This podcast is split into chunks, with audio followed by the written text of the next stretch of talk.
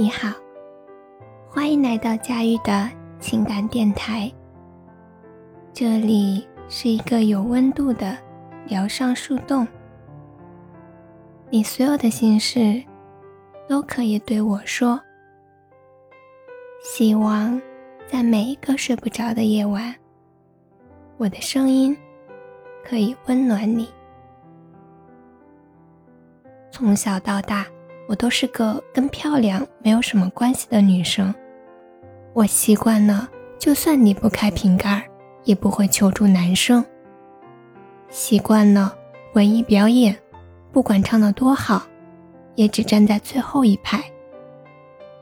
习惯了捧着书在座位上一看就是一整天。习惯了无人问津，和别人对我的视而不见。习惯了一言不发，不去关心别人的世界，就像永远都包围在一层阴影里。这片阴影让我的学生时代格外孤单，却也是我牢牢握在手里的保护伞。认识大奎，是我工作三年以后的事了。住在我家楼下。我回家的时候，总能在小区门口的大排档见到他。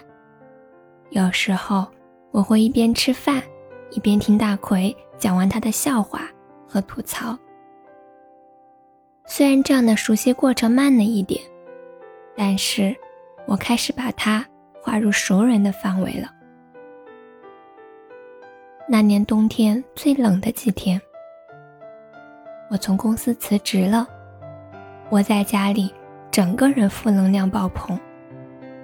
大奎就用了各种诱惑加威胁的理由，拉着我去爬山、打游戏、玩鬼屋。从鬼屋出来以后，我一直看着大奎，他虽然已经吓得失魂落魄，却还是顺手抢走了我的饮料，正帮我领着瓶盖。看着看着。我心里特别的慌，我突然决定必须说点什么去疏远他，因为再这样下去，我怕我会忍不住的贪心更多的东西，而这些东西不是我从小握在手里的那把保护伞可以抵抗的。于是，我对他说：“其实我们只是邻居而已，没有那么熟。”你这样很容易让我误会的。他说：“误会什么？误会你对我有企图啊？可我对你确实有企图啊！啊！”我张大了嘴巴。你这人长得不好看，怎么脑子也不好使呢？我在说我喜欢你啊！这么久了，你就一点没看出来？我说：“可我不会像别的女生一样活泼又粘人，我们，我们其实根本就是不一样的两种人。”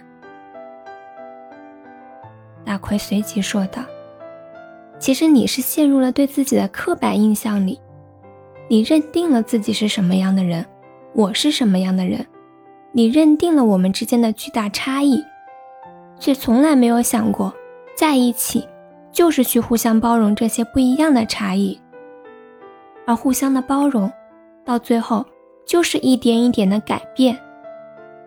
你说的那些活泼可爱粘人的，都是别人的女朋友，而我的女朋友只能是你。他的话语是这么温暖，仿佛融化了我冰冷已久的内心，自然而然的。我们在一起了。订阅关注不迷路。如果喜欢我的声音，欢迎转发或留言。每晚我都会在这里陪着你。晚安，